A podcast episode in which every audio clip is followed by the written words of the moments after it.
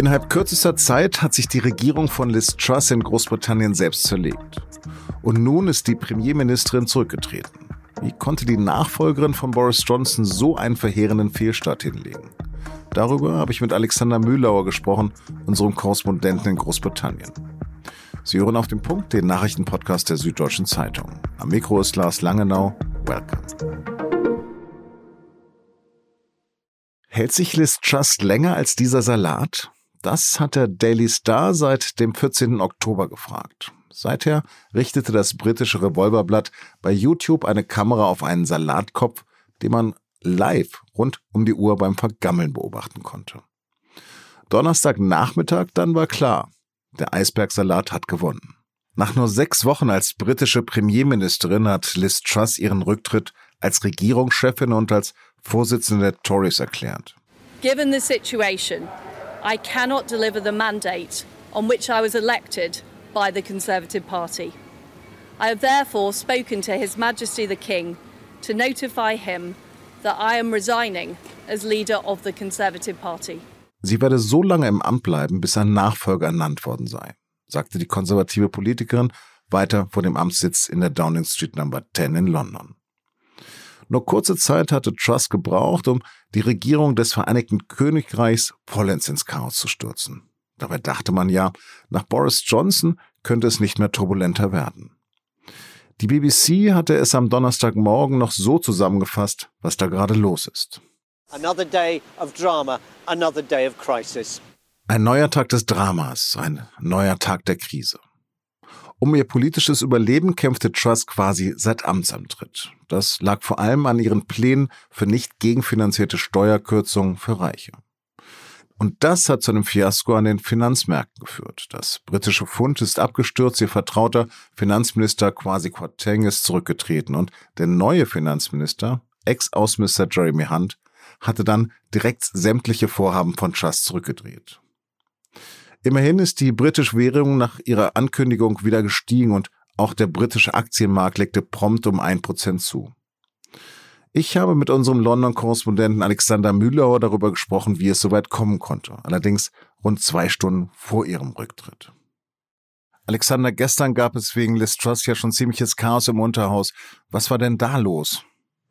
Das ist eine gute Frage. Das fragen sich hier einige, denn es gab wirklich tumultartige Szenen gestern Abend im Unterhaus. Es herrschte totales Chaos, weil bis kurz vor einer Abstimmung äh, in Sachen Fracking überhaupt nicht klar war, ob diese jetzt als sogenannte Vertrauensabstimmung gilt oder nicht. Vertrauensabstimmung hätte geheißen, dass diejenigen in der konservativen Fraktion, die nicht äh, im Sinne der Regierung stimmen, ähm, Gefahr laufen, aus der Fraktion ausgeschlossen zu werden.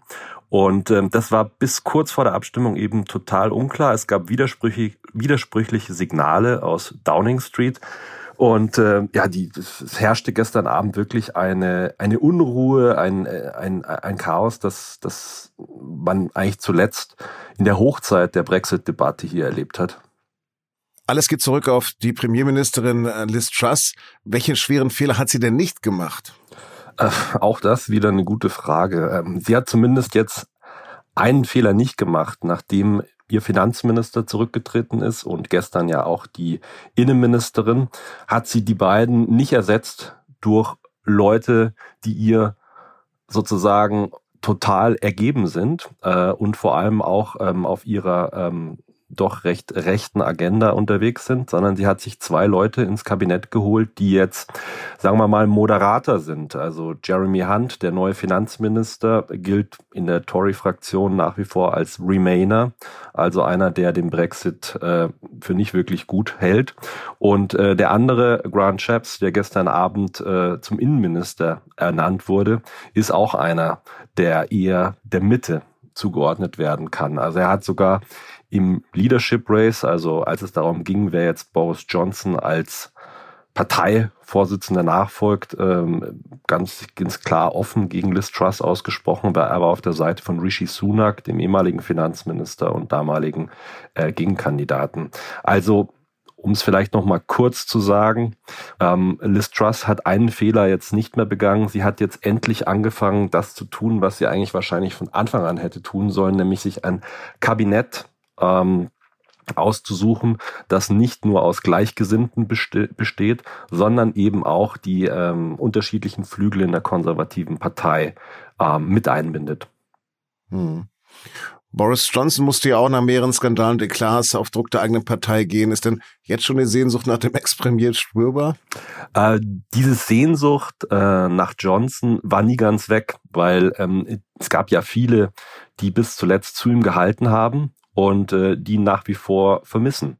Und äh, wenn man sich die Umfragen anschaut, ist es tatsächlich so, dass äh, gerade die Parteimitglieder, die ja ähm, Liz Truss zur Parteivorsitzenden gewählt haben, äh, jetzt mehrheitlich auf die Frage antworten, na, wer könnte ihr denn nachfolgen? Ähm, das ist Boris Johnson äh, der klare Favorit ist unter den Parteimitgliedern. In der äh, konservativen Fraktion im Unterhaus sieht es allerdings ein wenig anders aus. Hm. Und wie beliebt ist Trust denn laut Umfragen noch in der Bevölkerung? Ähm, also glaubt man den Umfragen, äh, ist sie wirklich die ähm, unbeliebteste Premierministerin, die das Land jemals hatte. Äh, die Mehrheit der Bevölkerung sagt, äh, sie muss gehen. Und ähm, nach dem Chaos gestern Abend ähm, kann man davon ausgehen, dass die Zahl derjenigen, die sagen, sie soll äh, endlich zurücktreten, äh, weiter ansteigt. Hat sich denn Truss mit der Ernennung von Jeremy Hunt als neuen Finanzminister möglicherweise auch selbst schon ihren Nachfolger im Amt des Premierministers ausgesucht? Hättest du mich vor äh, einer Woche gefragt, hätte ich gesagt, äh, Jeremy Hunt, never, weil Jeremy Hunt ähm, ist in der ersten Runde, als es um die Johnson-Nachfolge ging, ähm, rausgeflogen. Also er ist eigentlich jemanden, ähm, der, von dem man nicht gedacht hätte, dass er nochmal ein Comeback schafft. Bloß ähm, Jeremy Hunt hat eins verstanden und das hat wahrscheinlich auch Liz Truss dazu bewogen, ihn zu berufen. Er ist jemand, der ähm, in der Mitte der Tory-Fraktion steht, ähm, jemand, der vor allem eines konnte, nämlich den Finanzmärkten, die ja nach Truss Steuersenkungsversprechen ähm, ziemlich in Unruhe äh, verfallen sind. Er konnte ihnen eines geben, den Finanzmärkten, nämlich ähm, Glaubwürdigkeit und das Vertrauen ähm, zumindest, dass hier doch eine Regierung ist, die jetzt gewillt ist, ähm, das, äh, das zu tun, was Truss äh, eben nicht mehr wollte, nämlich den Haushalt äh, in Ordnung zu halten und nicht äh, die Staatsverschuldung in horrende Höhen zu treiben. Jetzt gibt es Berichte darüber, dass es schon diese Woche zum Misstrauensvotum kommen könnte. Glaubst du daran? Alles ist möglich. Äh, es kann sein. Es gibt allerdings ähm, in der Tory-Fraktion viele, die sagen, na ja, lasst uns doch mal lieber noch ein bisschen abwarten. Äh, und zwar aus ähm, vor allem zwei Gründen. Erstens ähm, ist die Frage, wer soll ihr denn überhaupt nachfolgen? Es gibt nicht den oder die Kandidatin bislang, auf die sich die, die Tories einigen könnten. Und dann ist natürlich noch die Gefahr von vorzeitigen Neuwahlen. Denn die Frage ist natürlich, wenn man jetzt wieder äh, den Parteivorsitzenden austauscht, der wieder kein demokratisches Mandat hat äh, von der Bevölkerung durch eine Wahl, dann ähm, wird es kurz oder lang zu Neuwahlen kommen. Und ähm, da ist es eben so, dass Labour, die Oppositionspartei, ähm, weit vor den Tories liegt, also bis zu 30 Prozentpunkten je nach Umfrage. Und äh, das hält natürlich viele Tories davon ab, ähm, jetzt Truss sofort zu stürzen. Andererseits ähm, ist die Frage, wie lange ist diese Regierung überhaupt noch funktionsfähig? Und wie lang äh, kann man das mit dieser Premierministerin überhaupt noch aushalten aus Sicht der konservativen Partei? Denn ähm, dieses Chaos, das wir gestern Abend gesehen haben und ähm, eigentlich auch in den vergangenen Wochen, ähm, kann kein Dauerzustand sein. Herzlichen Dank. Danke dir. Bis zum nächsten Mal. Ein Dauerzustand wird zumindest das Chaos mit Liz Truss also nicht sein. Wie gesagt, hat sie nur Stunden nach unserem Gespräch ihren Rücktritt erklärt. Sie wird also in die Geschichte eingehen als die Premierministerin mit der kürzesten Amtszeit. Aber wie man gerade schon bei meinem Kollegen Alexander rausgehören konnte, wie es jetzt weitergeht, das ist noch nicht so ganz klar. Die neue Parteiführung soll schon kommende Woche gewählt werden. Ob es die dann besser machen wird als Liz? Wir halten Sie auf dem Laufenden und eine ausführliche Analyse zum Rücktritt von Liz verlinke ich Ihnen außerdem in den Show Notes. Olaf Scholz hat Russland im Krieg gegen die Ukraine eine, Zitat, Taktik der verbrannten Erde vorgeworfen. Außerdem hat er in einer Regierungserklärung am Donnerstag im Bundestag gesagt, Putin wird seine Kriegsziele nicht erreichen.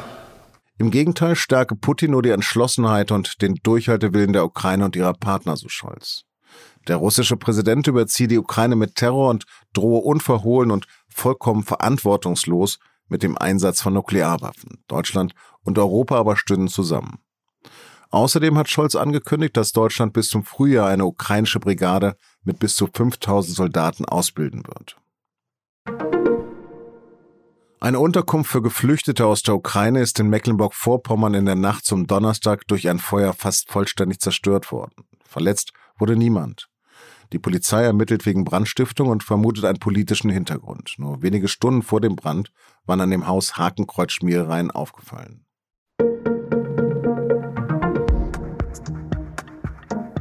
Jeder hat wohl eine Reise, an die er sich ewig erinnert. 13 Autorinnen und Autoren erzählen im SZ-Magazin ihre einmalige Geschichte über magische Momente im Dschungel, chinesische Schlager und bekiffte Bären.